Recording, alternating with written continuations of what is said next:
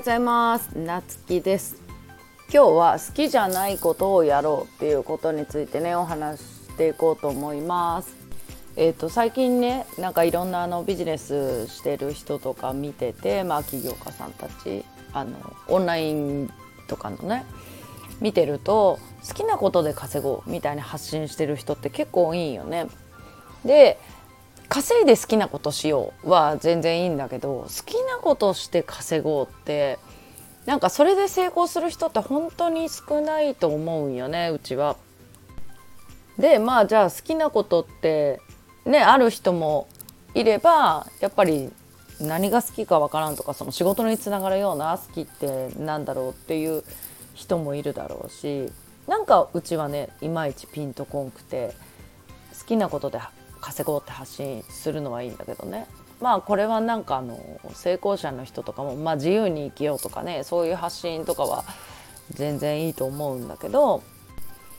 これ何かっていうと結局なんかそうやって枠にとらわれとんじゃないんかなってうちは見てて思う時があるまあみんなとは言わんけどもちろんね。うん、で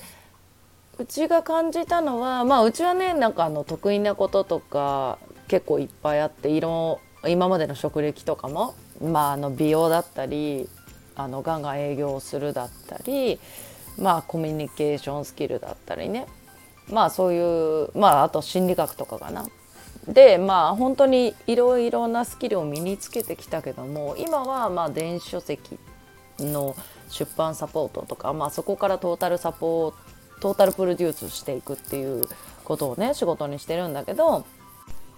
だけどうちっってその文章を書くのもすっごい苦手だし本当にあのつい数年前までは読書もしたことないぐらい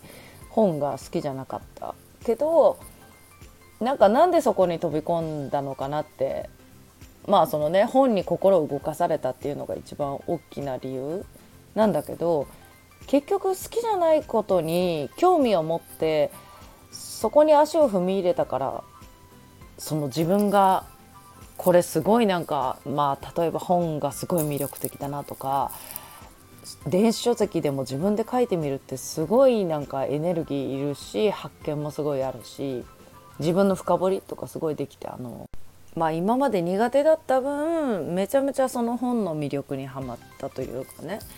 そういうところが見つけ出せたんだけどまあこれって好きだけを見つけていくと絶対に見つからんかった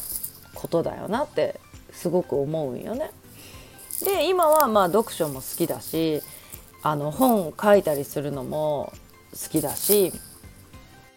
文章を書くの大嫌いだったけどなんかその自分の思いを文章にしていくっていうのもすごい好きでだから今こうしてなんかあの一人でねこうやって喋ってたりもできると思うよね自分の思いをより言語化して誰かに届けていくっていう活動をね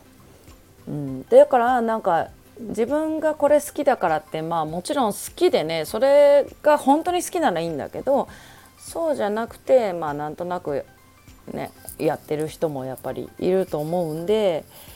うん、好きじゃないことに目を向けてみるっていうのも新たな発見があってすごくいいもんだよっていうのをね